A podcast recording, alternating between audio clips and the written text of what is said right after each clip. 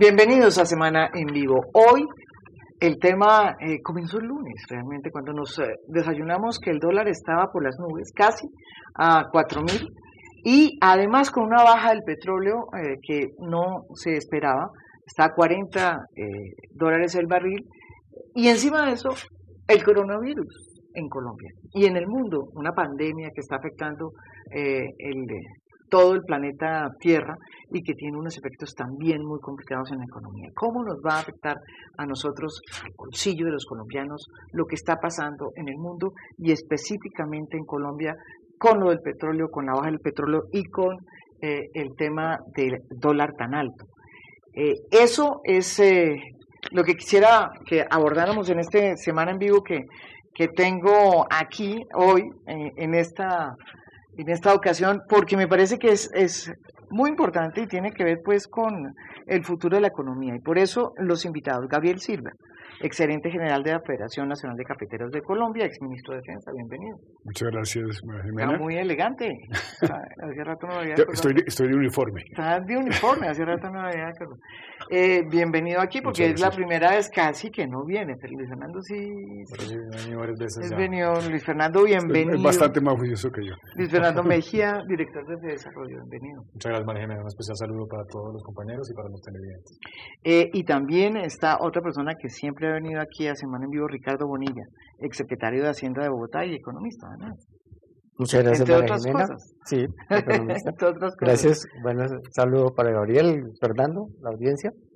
Bueno, yo, yo quería preguntarles, eh, mucha gente está afanada, asustada, se levantó sobre todo desde el lunes, asustada diciendo que el dólar llega casi a cuatro mil, la baja del petróleo, eh, los problemas de la bolsa, turbulencia en la bolsa. Y sin embargo, el gobierno salió con un comunicado que lo tengo acá diciendo que, eh, llamando a la calma, ¿no? Y diciendo, hombre, tranquilo, que la fortaleza, los fundamentos de la economía colombiana se mantienen sólidos y permiten absorber los choques externos descritos sin traumatismos severos sobre la actividad real y la estabilidad financiera. Eso fue un eh, comunicado conjunto entre el ministro de Hacienda, Banco Emisor y creo que otras. y, el banco, y, la Superintendencia Financiera. Y la Superintendencia Financiera. Luis Fernando. Bueno, pues a ver, María Jimena, ¿qué es lo que está pasando para que los que nos siguen lo, lo entiendan un poquito? Hay, hay, dos choques distintos que llegan eh, eh, prácticamente al tiempo, pero que son de naturaleza distinta. Uno que tiene que ver con el choque del coronavirus, la expansión de lo que ya hoy eh, la Organización Mundial de la Salud ha llamado una pandemia, que ha generado mucha incertidumbre a nivel mundial sobre cuál va a ser el impacto económico en términos de disrupción del comercio, de las cadenas globales de valor, mm. y cuál va a ser entonces el impacto en la economía mundial en términos de crecimiento de este choque tan importante. Ese es un choque que tenemos ya desde hace varias semanas. A este se añadió este fin de semana que pasó eh, un choque petrolero, una guerra de petróleo. De Rusia y... Rusia, Arabia Saudita, Arabia Saudita amenazando con eh, aumentar su producción en 2 millones de barriles diarios, reduciendo el precio de venta de su producción para tratar de forzar la mano de Rusia para que se siente en la mesa de negociación con la PEC y recortar la producción para permitir mitigar esta caída en precios. Esos dos elementos, que son dos choques completamente distintos, están generando eh, un nerviosismo y una incertidumbre en los mercados mundiales. ¿Y qué pasa? Los inversionistas cuando hay incertidumbre buscan básicamente tres activos que son de bajo riesgo. Uno, el oro, que ha subido su precio de manera sustancial eh, en las últimas semanas. Dos, eh, los bonos del tesoro, es decir, la deuda pública de Estados Unidos que ha subido su precio también, es decir, ha bajado las tasas de interés de esos bonos a niveles históricos. Y tres, el dólar. Y cuando el dólar está en alta demanda, eso implica una desvalorización de las monedas emergentes, incluyendo la de Colombia. Eso es lo que estamos viendo y ese es este periodo, digamos, de volatilidad e incertidumbre. Así que mientras permanezcan estos dos choques, que pueden resolverse en tiempos distintos, puede que Rusia otra vez entre a la mesa y se resuelva el choque petrolero, pero va a continuar el otro choque.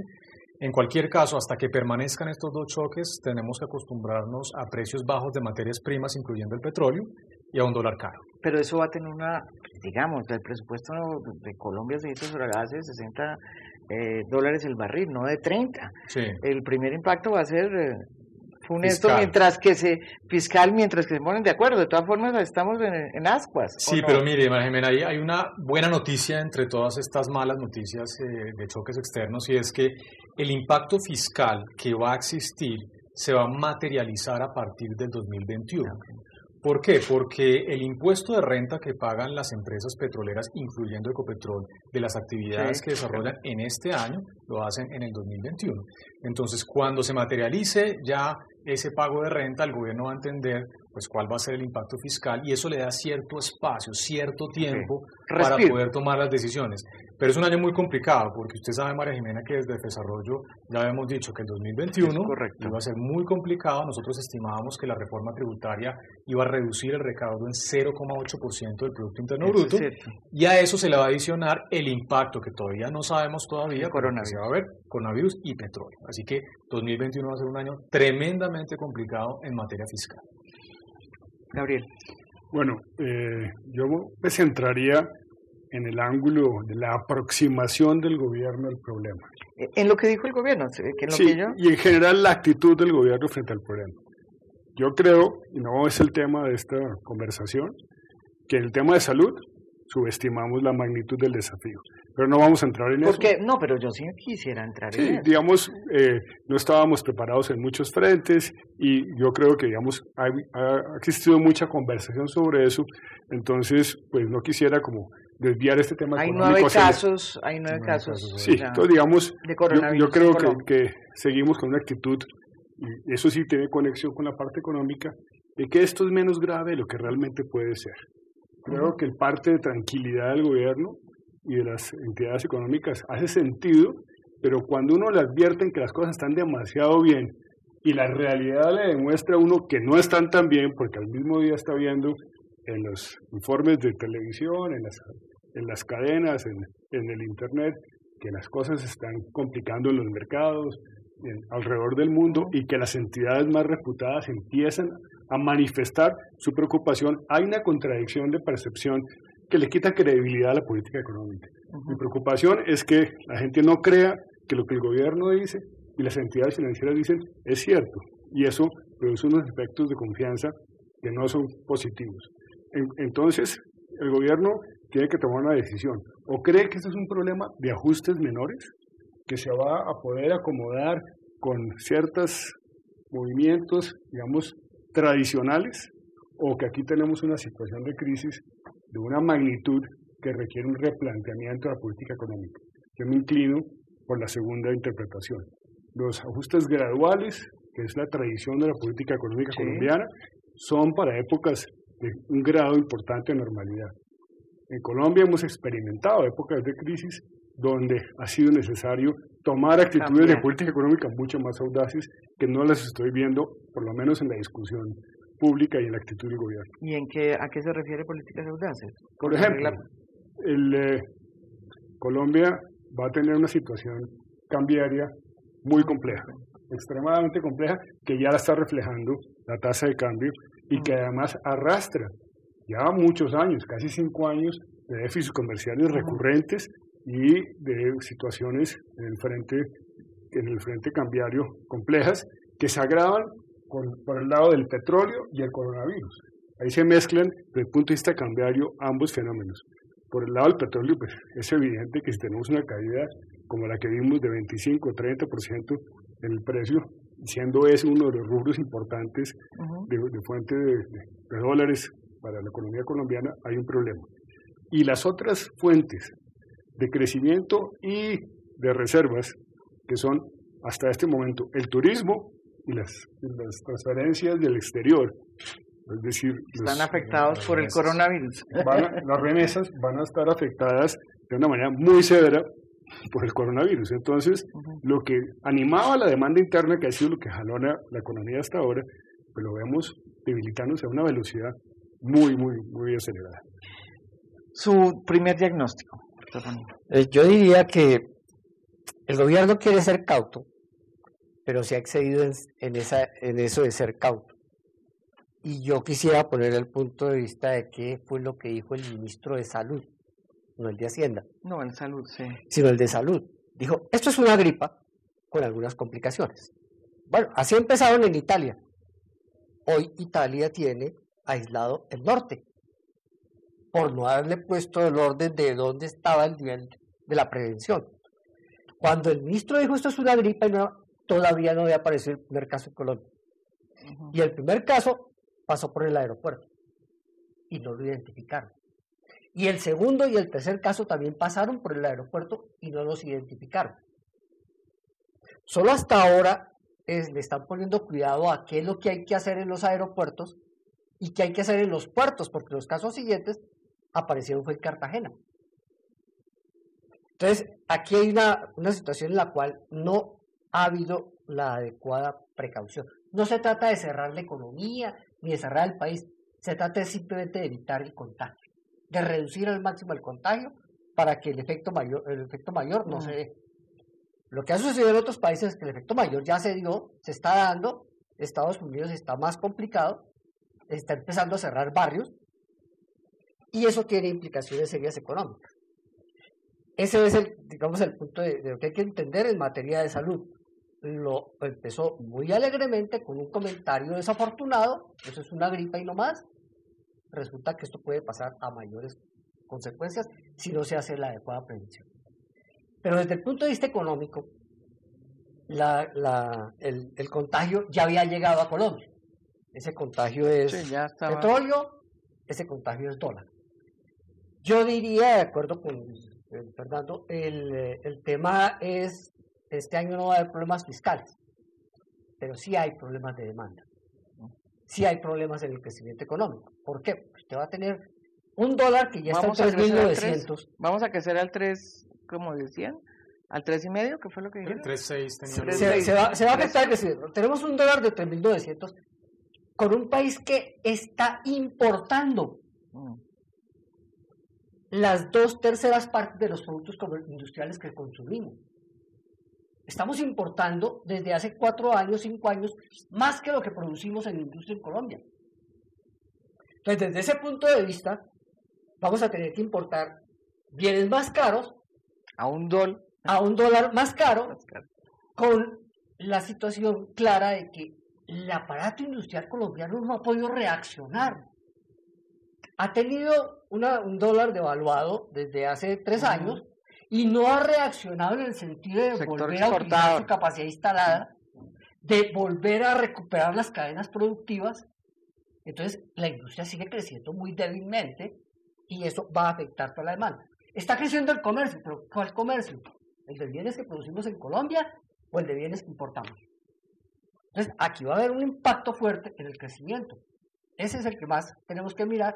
Y sobre todo que, eh, como seguimos importando y, y, lo único que exportábamos de manera clara era el petróleo y ahora lo vamos a exportar a 30 dólares, esa exportación de petróleo sí se siente este año. Esos recursos, esos ingresos sí se sienten este año. El fiscal se siente el año entrante. Claro. Pero los de demanda se sienten este año. Y ahí vamos a tener un impacto que todavía no, yo creo que Desarrollo todavía no ha hecho el ejercicio de cuánto es el impacto de demanda, mm. pero, pero se va a sentir. Y lo vamos a sentir en una situación en la cual no estábamos suficientemente preparados para afrontar una crisis de esta magnitud. Y es, eh, es que fue el día, de, de, la noche a la mañana, el dólar, el petróleo bajó de 60 a 30. Sí y el dólar subió de 3.300 a 3.900. Pues a 3.800. Pero hay, hay, un interrogante que lo planteo como interrogante, no como opinión, que yo creo que Luis Fernando con seguridad tiene más profundidad y, y claridad sobre el tema, y es, uno ve que en el resto del mundo se están acogiendo políticas de emergencia basadas en el manejo de la tasa de interés. Estamos en tasas de interés esencialmente cero y negativas en, prácticamente todo el mundo desarrollado. Ahora Estados Unidos cayó en la misma mm. jugada y uno se pregunta si esa política, en una situación donde el origen de la caída de la demanda no es un problema de ingreso o de rentabilidad o de tasa de interés, sino es producto de un factor exógeno en la economía si no es el momento de pasar a las teorías de otras épocas y revivir a Keynes y pensar en una expansión y a, una, eh, a un crecimiento impulsado por un gasto fiscal mucho más agresivo. Esa es una interrogante que me ronda y creo que le ronda al país, le debe rondar a los que formulan la política económica. Yo también, en este caso, intuitivamente, sin haber visto las cifras todavía, me inclino a que va a ser inevitable recurrir con más énfasis a el uso de la herramienta fiscal y de gasto público. Pues a ver, un, tema muy interesante. Primero la, parte monetaria. Eh, infortunadamente Colombia eh, no va a tener mucho espacio a través del Banco de la República para bajar sus tasas de interés como lo están haciendo otros bancos a nivel mundial. Eh, ¿Por qué? Porque la depreciación al final de cuentas tiene algo de impacto en la inflación. Como lo bien lo decía Ricardo, seguramente muchos de los bienes importados, incluyendo industriales, pues van a subir de precio porque estamos en una tasa de cambio pues eh, más alta. Y eso al final se traduce en inflación a la vuelta de un par de meses. Entonces, ese riesgo de una inflación más alta va a limitar el espacio que tiene el Banco de la República para bajar sus tasas de interés. Entonces, primer punto, política que es uno de los primeros, eh, digamos, eh, objetivos del banco controlar la inflación. Claro. Entonces, no puede... Entonces, totalmente. La, la, herramienta de, reducción de tasas de interés probablemente no va a estar ahí. Entonces, ¿qué queda para el gobierno? Algo de política fiscal. Entonces, este año muy difícil aumentar el gasto público por el cumplimiento de la regla fiscal pero sí se podría pensar en eh, reorientar algunas de las partidas que ya están presupuestadas hacia sectores que tengan mayor valor agregado, mayor encadenamiento Como y por ejemplo, de empleo. Sin, dos sectores, alterar la regla fiscal. Dos sectores tradicionales, mm. construcción, eso se hizo, lo hicimos en el gobierno Santos con los planes de impulso a la productividad y empleo. Tuvimos un choque muy grande en el 2014, similar al del precio del petróleo, y se hizo un plan muy importante de inversión en el sector de la construcción, que es altamente eh, no solamente de la actividad económica, sino también del empleo que es un lío tremendo. Que a ese vamos ahorita, vamos al tema del empleo ahorita. Y el otro es la, la, infraestructura, inversiones en infraestructura, no pensando, digamos, en las grandes 4G y demás que ya tienen su ritmo, sino especialmente énfasis en, inversiones a nivel local territorial, por ejemplo, las vías terciarias. Y se pueden apalancar a través de recursos de regalías, que ya sabemos que hay una gran cantidad de saldos acumulados en las cuentas bancarias los PEDs, que se pueden utilizar para poder dinamizar la actividad económica. Entonces, no creo que este año se pueda dar un, espacio de gasto adicional, pero sí de reorientación del gasto hacia esas actividades que de nuevo tengan mayor actividad económica y más generación de empleo. Yo, yo coincido con Fernando totalmente.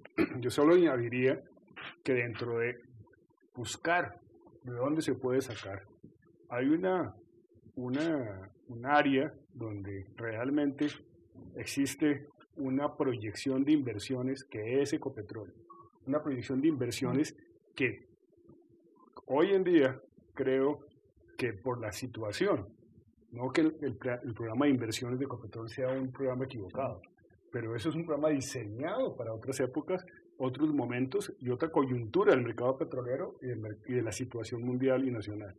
Yo creo que hay cerca, hacía vuelo de pájaro, cerca de 3 billones de, pesos de inversiones programadas en Ecopetrol que se pueden postergar y generar un recurso fiscal a la nación para un choque, para un plan de choque del estilo lo que se menciona en vivienda y infraestructura. Creo que hay que también de las entidades que tienen excedentes aprovecharse de ellos de una manera mucho más creativa y revisar los programas de inversión de muchas de esas entidades. ¿Será que sí se va a hacer, se puede hacer todo eso pues no se puede hacer todo, pero evidentemente... Pero si este hay que hacer algo, porque como vamos, vamos... Evidentemente este país necesita un plan de choque. Ese plan de choque no son los convenios que ha hecho el gobierno con los gremios. Ese plan de choque es ubicar aquellas actividades en las cuales en el corto plazo se puede generar empleo y a corto plazo, por lo tanto, se puede generar nueva demanda. Eso ya está aprobado en Colombia. No hay que inventárselo eh, viene desde Kerry, es el sector de la construcción. El sector de la construcción es el único que en el corto plazo, en cuatro meses le genera 300, 400 mil puestos de trabajo. No, no hay otro sector que lo haga. Y simultáneamente va generando, va impulsando el resto de la economía, pero esto no se puede quedar solo en el plan de choque de vivienda o obras terciarias, sino que tiene que ir encadenado a ¿y qué pasó con los insumos de esa producción? Porque hoy, importamos muchos de esos insumos. Esos insumos no se volvieron a producir en Colombia, ¿Qué pasó con ellos? Hay que hacer una política complementaria Para de incentivar. recuperar e incentivar la producción de esos insumos, de ese sector intermedio de la industria, que vuelva a fortalecer las cadenas productivas. Hoy las cadenas están rotas, no se han recuperado. Hay que trabajar en ellas. Y el, y el punto neurálgico está allí. El, el eslabón débil son los bienes intermedios. Es volver a incentivar los bienes intermedios, recuperar las cadenas y volver a, a producir. crecimiento. Por- en medio de toda esta eh, nubarrones que, que, que, que se extienden sobre el, el cielo de la economía colombiana y del mundo, eh, el tema del crecimiento siempre había sido una especie de gran noticia, eh, o por lo menos así lo ha dicho el propio presidente Duque, diciendo, miren, eh, los demás países crecen a incluso menos uno, eh, nosotros vamos a crecer este año a 3.07 o 0.6%, o sea que eh, mostraban que había unos índices interesantes de crecimiento. Sin embargo, es evidente que esos índices no son los suficientes para poder eh, asumir todos los desafíos que tiene la economía colombiana. Pero ahora la gran pregunta, ¿vamos a crecer al 3, eh, Seis. al 3.6 o no? Pues María Jimena, nosotros teníamos una proyección de crecimiento de desarrollo de 3.5 para este año. Mm. Eh, es una cifra muy cercana a la del gobierno, en un escenario completamente distinto al que estamos viendo hoy en día. Ya habíamos también anotado eh, que había un riesgo externo importante, no por el lado de lo que salió, porque nadie esperaba una cosa como la que está pasando, pero todavía continuábamos pensando que el tema comercial iba a ser eh, un tema eh, que se iba a desarrollar a lo largo de este 2020. Nuestro escenario, digamos, de crecimiento, en, la, en, el caso de la materialización de los riesgos externos e internos a la actividad económica, podría reducir en más o menos cinco décimas el crecimiento económico, es decir, podríamos llegar a un 3%. Pero creo que es muy temprano para entender muy bien el impacto porque de nuevo va a depender magnitud, qué tanto, digamos, eh, vamos a llegar con contagio a nivel local que va a impactar servicios, importaciones, uh -huh. exportaciones y demás. Y segundo, cuánto dura en el tiempo. Es la gran pregunta, cuánto va a durar el, este, coronavirus. este, el coronavirus, no solamente, y también el precio del petróleo, este choque en el mercado petrolero. Pero indudablemente el escenario hoy es otro, es distinto. Es decir, no te voy a decir con seguridad que vamos a crecer al 3, lo que sí te voy a decir es que muy seguramente no vamos a llegar al 3,5 que habíamos plantado inicialmente, porque las afectaciones ya se están Claro. dando. Mm. Eh, hay un aspecto que, que mencionaste que quiero rescatar que tiene que ver con esto y con un- una preocupación latente.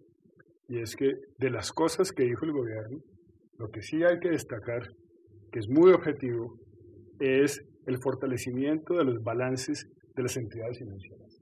Yo creo que eso es un aspecto que no se discute mucho públicamente, Sí, eh, pero, pero los bancos están muy bien reservados, las entidades financieras están muy bien reservadas. La labor que ha hecho el regulador y el gobierno en materia de, de vigilancia y de fortalecimiento de reservas y de, y de patrimonio que le da mucha garantía, mucha tranquilidad al gobierno y obviamente al país. Eso, eso permite que el sector financiero pueda jugar un papel con un poquito de apoyo del gobierno, con un poquito de, de colaboración, eh, se podría eh, realmente facilitar un elemento que es clave para, para el, de- para el crecimiento y es facilitar el acceso al crédito en muchas áreas, entre ellas vivienda. Creo que, que en una situación como la actual, el manejo Ujú. de, las, fi- de las finanzas empresariales y personales y el manejo del crédito van a tener un impacto grande. Yo tiendo a creer que, que, que sí va a haber una reducción importante del crecimiento. como, pero no, yo, no, o sea, yo no me atrevo a, a- arrojar una cifra, soy más del lado de, de abajo del rango de lo que se dice. Hay gente que está hablando de 2.5, no, no estoy tan seguro que sea tan negativo, pero sí en ese, en ese rango de por ahí debajo del 3. Eh, eso implica unas consecuencias en materia de empleo, pues, estamos, vamos, vamos. vamos, vamos a, a ir allá poquito a poco, En- para esa- que la gente nos entienda, porque esto, a ver, estamos así, nos tratamos tratando de hacer, ¿qué es lo que En, en esa idea que... ¿Cuánto que- va a crecer? Sí, no, muy, muy difícil. no- ¿Cuánto tenemos va a crecer, dices Sí, tú? A ver, no, no tenemos la bola que Es está, pero un China- comentario, un comentario China, frente a... eh, a ver, ¿cómo comentario. Sí, muy, muy chiquito, sobre, sobre este tema que plantea eh, Gabriel, sobre, sobre la, la importancia, digamos, de, de no generar contracciones del crédito. Una alternativa en este plan de choque o medidas que estamos discutiendo, eh, que se ha utilizado a nivel mundial, es eh, tratar de generar líneas de crédito apoyadas desde el gobierno nacional central A los nuevos. a los sectores especialmente afectados. Entonces, ¿qué hace un banco hoy en día? Dice, oiga, este choque llegó, voy a hacer mi evaluación de riesgos, ¿qué industrias se van a afectar? Turismo. Entonces, cualquier cosa que vuelva Vamos turismo a en un banco, sitios donde. va a ser muy difícil que el, el banco le continúe extendiendo crédito. Ahí es donde juega un rol muy importante la política pública a través de líneas de crédito re- redescontadas eh, que permitan mitigar el impacto negativo en sectores que son eh, altamente afectados por, por, este, por estos choques.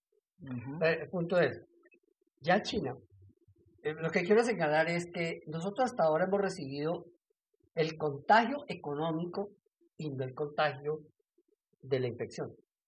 El contagio de la infección por ahora en Colombia es mínimo, Ocho casos. nueve casos. Nueve, perdón. Nueve casos. Pero nadie sabe a qué, va, a qué puede llegar. ¿Qué pasa en China? Que China recibió el contagio de la infección y tuvo un impacto económico fuerte Muy fuerte. y su proyección de crecimiento bajó un punto y medio. Ya está a punto y medio por debajo. Es, eh, en el caso de China, que era el país que, que más, estaba, que más sí. estaba creciendo en el mundo. Y que compraba todo. Entonces, eh, ese impacto implica que dejó de comprar, que va a seguir dejando de comprar, que tiene reducción. En Estados Unidos también ya hay proyección de baja. Italia, que está empezando a sentir el impacto ya no solamente eh, económico, sino del contagio, ya empezó a sentir eh, una, una medición muy, muy fuerte. En Colombia lo que nosotros podemos decir es, ahorita podemos hablar de el contagio económico sin el contagio infeccioso. Si el impacto del contagio infeccioso aumenta, es probable que el turismo se caiga. Hoy por ahora, en términos del contagio infeccioso, el turismo es un tema a controlar. Ya llegó, los casos detectados en Cartagena son de un crucero. Entonces llega la pregunta, ¿van a llegar más cruceros? ¿O a los otros cruceros les vamos a poner otras condiciones? Porque ese crucero ya quedó en cuarentena Mm. pero los demás cruceros no necesariamente, seguramente va a tener que plantearse un control de cómo llegan. Ahí es donde se impacta el turismo. Bueno, pero si los, Canadá si los cruceros pueden seguir llegando y no pasa nada, el turismo no va a tener el mismo, la misma caída. Ujú. Entonces, un poco es que lo que ahora estamos midiendo es el impacto económico de lo que viene de afuera, petróleo, petróleo en la mitad, dólar caro, y lo que va a depender realmente de qué tanto caiga la economía colombiana es de si el impacto de la infección es más o menos fuerte. Ahora, el BID, por ejemplo, un impacto grande, yo diría, pues la, la decisión del BID de no hacerla, de aplazarla. Pero eh, eso es, eh, eso es cautela. no, me parece muy la bien. idea es, hay que evitar grandes concentraciones, Lo que hizo China. Lo que hizo, lo que hizo China, hay que evitar grandes concentraciones sin generar pánico, Ujú. Y dentro de esas grandes concentraciones es evitar cosas como estas. Eso va a reunir, es que podía reunir 5.000, 10.000 personas. Entonces, en un momento como este, reunir 10.000 personas no puede, eh, de pronto no es la mejor alternativa. Pero tenemos que mirar nuestros sistemas de transporte masivo. ¿Quién está cuidando Transmilenio? Hay, hay un, eh, Bueno, eso es, ¿y usted cree que va a ganar, eh, va a ganar, va a crecer a cuánto la economía? La economía va, va a crecer alrededor del 2.5 con el, con el impacto económico, sin saber qué pasa con el, de, con el virus. ¿Por qué? Porque es que la caída en la demanda va a ser fuerte. Bueno, entonces, vamos, eso que usted quería no, no, otro interrogante que, que me preocupa es el tema del endeudamiento público. Es decir, el, el nivel, depende cómo se mire el nivel de endeudamiento público, endeudamiento externo, es, es alto o bajo. Y si uno lo compara globalmente, el 50 y pico por ciento del PIB como endeudamiento, pues comparado con Japón, Estados Unidos, Europa, pues es, es, es, es, eh, bajo. Eh, y la pregunta es si no se puede hacer el caso que dada la vulnerabilidad cambiaria y el sector externo que tenemos, no llegó el momento de acelerar es el endeudamiento y hacer un endeudamiento anticíclico, es decir, que colabore a que la economía no se reduzca tanto y sobre todo evitar una crisis cambiaria. Es una pregunta... O sea, renegociar la deuda. yo no plantearía, no, Estoy diciendo si el nivel de endeudamiento que está en 56 o por ahí del, sector público, eh, no llegó el momento de plantear que debe subir 10 puntos más, por ejemplo, y darle un margen de, de solidez cambiaria al país y de recursos adicionales en un momento de crisis. Eh, hay, obviamente eso choca con todo el tema de la regla fiscal y con una visión más conservadora Vamos a la, regla fiscal porque ese siempre es el puro y me, hacen el favor de explicar aquí porque lo ha explicado muchas veces y no le toca explicar cuál es la regla fiscal porque si no porque es como el cinturón que uno tiene para poder eh, es verdad decir voy a hacer esto voy a hacer, uno tiene que cumplir una serie de de digamos metas. de, de metas ¿no verdad y no se pueden pasar de eso porque si no no se cumple la regla fiscal. Sí Así es, la, regla fiscal María Jimena se introdujo en el 2012.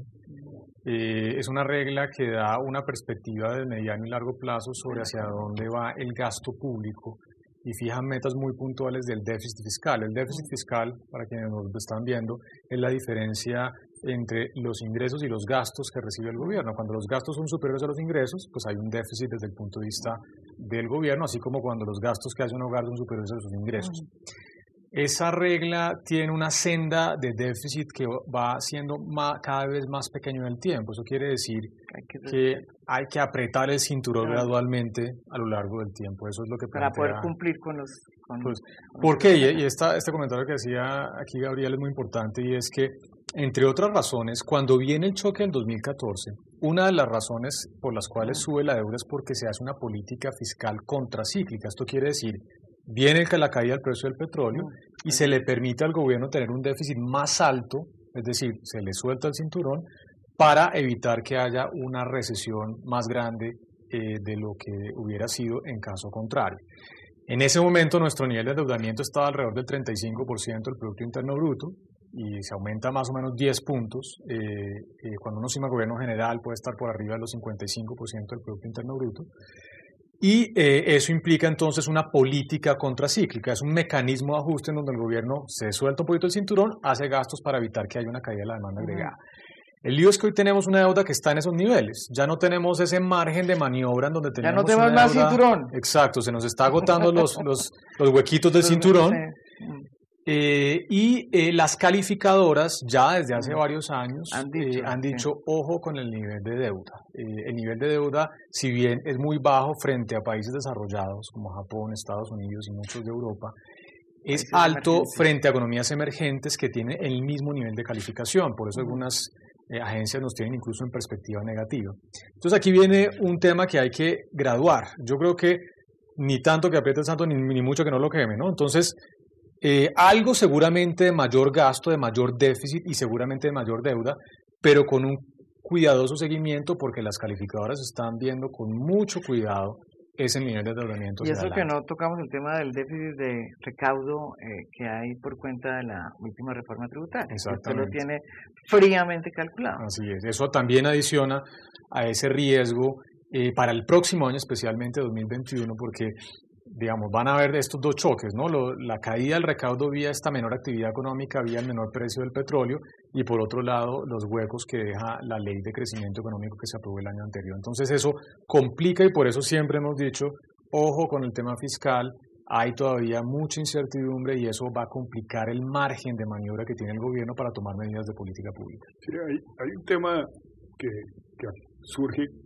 que diría yo es más de economía política que política económica, y es pues las marchas y un poco la creciente eh, convicción de que esta es una sociedad desigual, no solo la colombiana, sino el mundo entero el tema de la desigualdad se ha vuelto un tema central. Claro.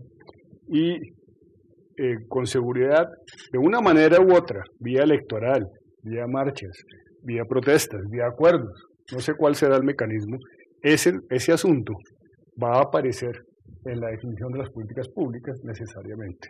Es decir, eso implica pensar en cómo, en cómo se va a, a redistribuir el ingreso y si es posible con la estructura tributaria actual, que fue concebida de una manera, en mi opinión, un poco regresiva, porque hubo una, una asignación de, de, beneficios que no todos compartimos en la medida en que no creemos que sean justificados muchísimos de ellos.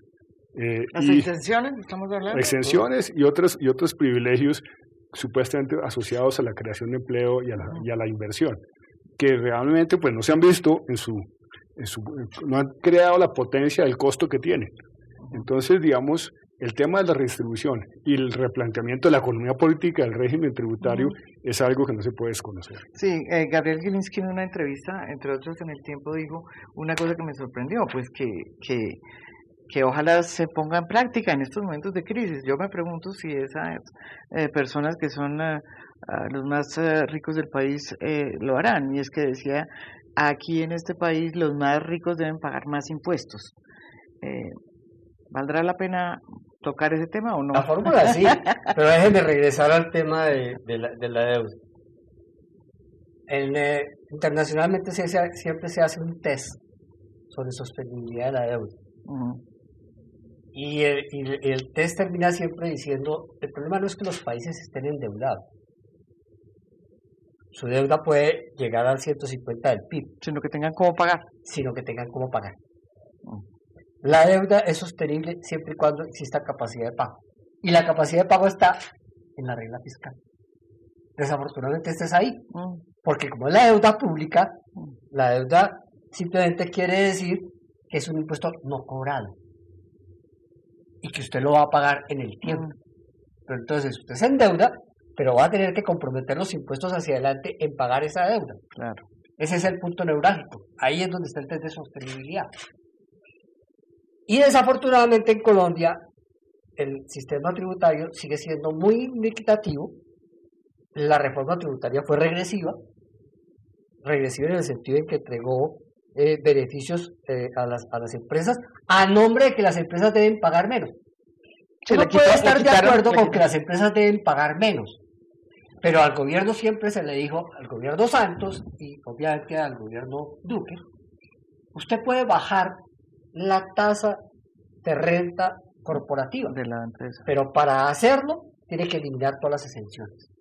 Claro, se quitaron. No puede hacer las dos cosas. Ese tema no se abordó realmente. E-, ese, tema, sí lo abordaron, pero bueno, bajaron la tasa y no eliminaron las exenciones. A la inversa, las aumentaron. aumentaron, sí. Entonces lo que se hizo fue todo lo contrario.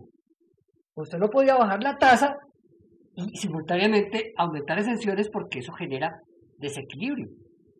Y además en Colombia no se corrigió el tema crucial, que es que las personas naturales deberían, deberían estar pagando, más, que lo que dice Gilinski, pero para estar pagando más se necesita que las personas naturales, ejecutivos y propietarios, se separen completamente de los de la contabilidad de la empresa, porque buena parte de sus gastos están contabilizados en la empresa y no son personales.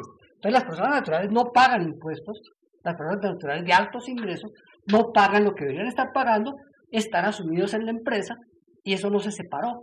Y si no se separa, mientras no se separe, vamos a tener un régimen totalmente injusto e inequitativo desde el punto de vista tributario de renta.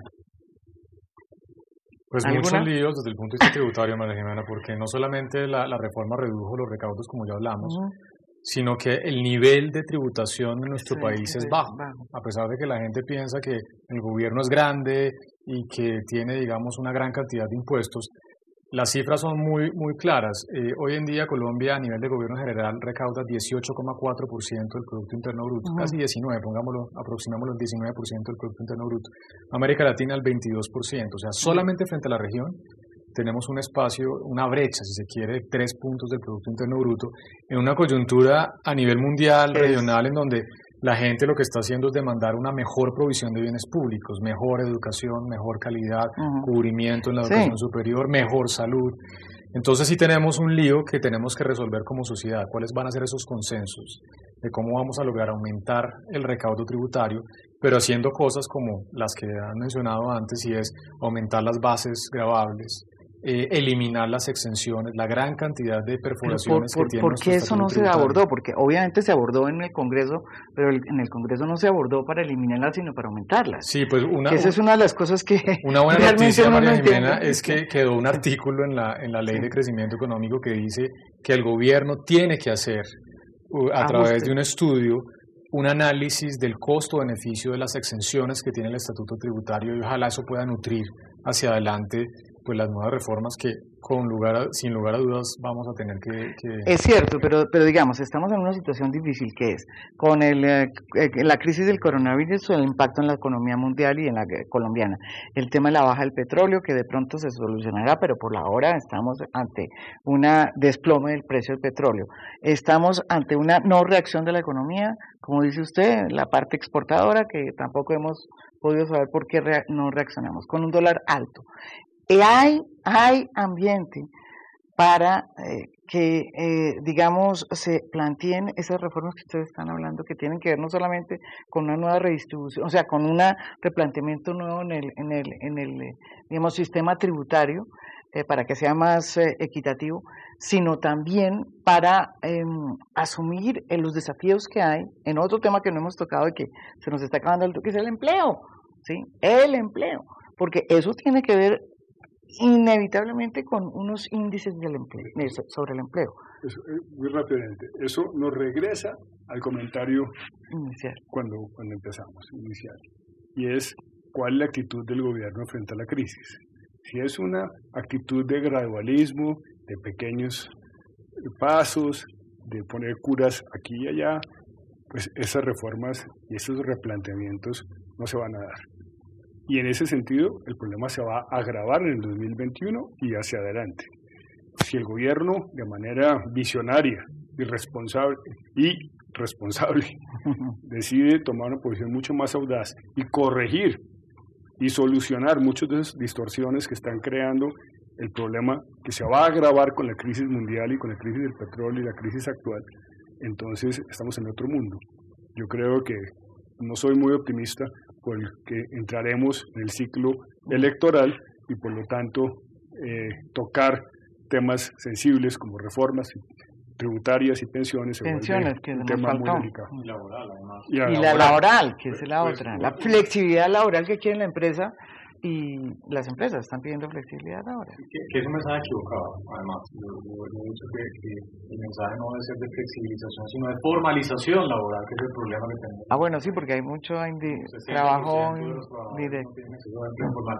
Pero, pero digamos, seamos optimistas. Yo creo que toda, toda crisis tiene también sus oportunidades. eh, y, y entre otras lecciones, esta, esta nueva crisis que llega, que se repite seis años después, en el Mm, caso de digamos, la- de las cuentas externas y de nuestra vulnerabilidad y dependencia ante las materias primas, ante el Mm. petróleo, eh, para propósitos no solamente de nuestra balanza comercial, nuestra balanza en cuenta corriente, sino también desde el punto de vista fiscal, pues creo que vuelve a poner sobre la mesa estos temas que hemos venido discutiendo, la necesidad no solamente de tomar medidas de corto plazo, como las que discutimos ahora, de, de planes de choque, Sí. sino también otra vez poner sobre la agenda las medidas estructurales que requiere nuestra economía ¿Usted para sí tener... cree que hay tiempo? O sea, que hay espacio ahora sí para decir, bueno, oiga, ¿sabe qué? Lo de las exenciones quedó mal. Revisemos ese, ese punto. Tri- Eh, Tributariamente yo creo que este año no, seguramente el gobierno va a decir ¿ve? próximo año, veremos a ver qué pasa, pero este año no creo que haya mucho espacio para, para tomar decisiones. Por eso, esa es mi Es pregunta. verdad. Pero de todas maneras se puede, se puede empezar a, a discutir esto otra vez, a generar consensos, porque estos son reformas de la sociedad como un todo, eh, que permitan de nuevo poner sobre la mesa reformas estructurales, porque si no, y no hacemos nada, a la vuelta de otros cuatro años va a llegar un choque similar y vamos a estar otra vez con una vulnerabilidad muy grande de nuestra gran dependencia de materias primas. Así que, pues estas crisis ojalá pues eh, traigan a la mesa otra vez este tipo de reformas. Ahí el problema realmente es de gobernabilidad. Y yo diría que habría que añadirle una tercera crisis, ¿Qué es cuál? la ñiñimanía. ¡Ah! ¿La qué? La. ¿Qué Sí. quiere decir esto? Pues que el gobierno eh, ah, está asimilando un golpe muy fuerte en la credibilidad de su elección. Y ese golpe muy fuerte está cada vez cogiendo espacio. Eh, ya hay actitudes muy radicales desde el uribismo hasta eh, otras acciones políticas. De decir aquí pasó algo, aquí sí pasó algo, no aquí pasó algo, sino aquí sí pasó algo, y empiezan a haber pruebas. Merlano, Ñeñe, etcétera. Aquí quiere decir que eso que era el rum rum cotidiano en Colombia de que se compraban, votos, no es simplemente un rum Eso existe, está allí, y eso le plantea gobernabilidad. El gobierno eh, quiere cerrar, eh, eh, cerrar alianzas con el cambio radical y alianzas con los liberales. Podría generar una buena gobernabilidad para hacer reformas. Pero la pregunta es, ¿y para qué quiere esa gobernabilidad? Porque no está pensando en las reformas que se necesitan. Está pensando en otras. No va, esa gobernabilidad con cambio radical y con los liberales no va para cambiar el estatuto tributario. A la inversa. El cambio radical fue el que propuso y fortaleció las exenciones. Fue el que propuso y logró eliminar la renta presuntiva. Entonces, no es por ahí. Esas no son las reformas que, que se esperan.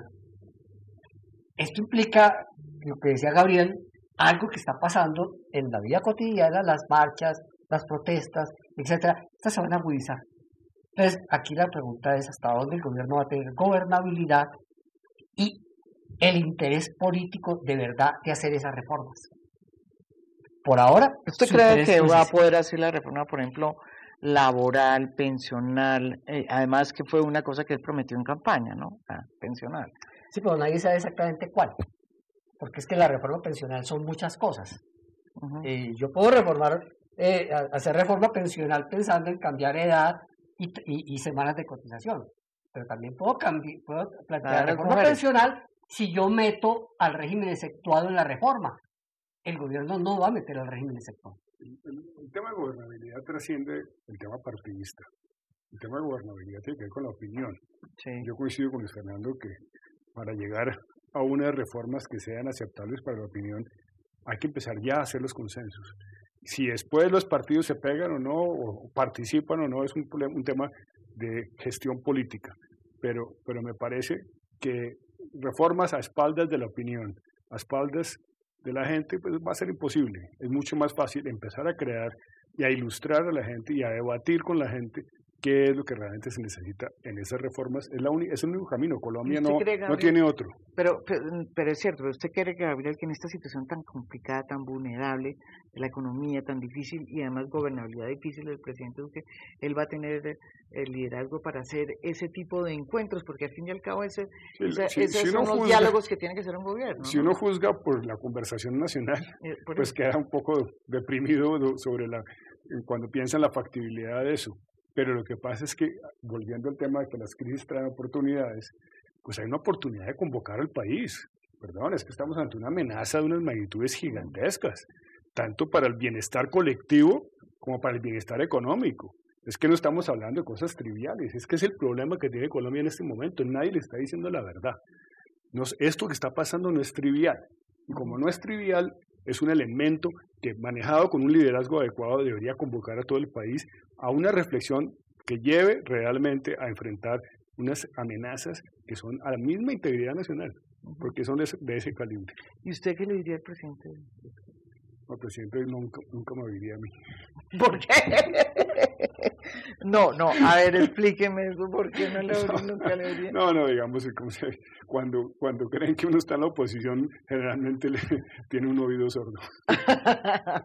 bueno, pero no, usted que, no, es, bueno, usted dirige una institución eh, eh, que es de desarrollo, pero usted, usted le, ¿qué le diría al, ah, no a Duque, al, gobierno? O sea, como pues, persona que estudia, pues, poco los marcadores de, la lo, de lo que hablando. Yo creo que es una, una oportunidad para, para poder replantear eh, una serie de medidas de política económica de corto, mediano y largo plazo. De corto plazo, planes de choque, énfasis en cómo jalonar la Jalonar con la, a través de la construcción, aumento el gasto, mientras que la regla fiscal no... asignación. Ah, perdón, no aumentar gasto público para que no se vuelva un problema la regla. Y de mediano y largo plazo, eh, empezar a generar los consensos de las reformas estructurales que necesita el país, porque si no lo hacemos ahora de nuevo, esto es un tema cíclico. A la vuelta de cuatro, cinco, seis años, no vamos a tener otro choque similar en el precio del petróleo. Además, un, un commodity, una materia prima que ya sabemos que está de salida. De salida, como el carbón, nos pasó también con el carbón. Entonces, que, que ojalá pues se puedan empezar a construir esos consensos, eso requiere mucho liderazgo. Pero bueno, pues seamos optimistas, ojalá que, que esta crisis se vuelva una oportunidad para poder generar esos consensos y esas reformas que necesita el país. ¿Qué últimas palabras le tocaron a usted? No, pues usted, toda usted... crisis debe generar oportunidades. Lo que yo no creo es que el presidente esté en condiciones de generar esas oportunidades. Porque el presidente sabe desde que era congresista que aquí había que hacer una transición con el petróleo y nunca le empezó. Esta es la hora de empezarla. El modelo. Puede ser tarde, pero hay que arrancarla. Y eso no es solo aguacates.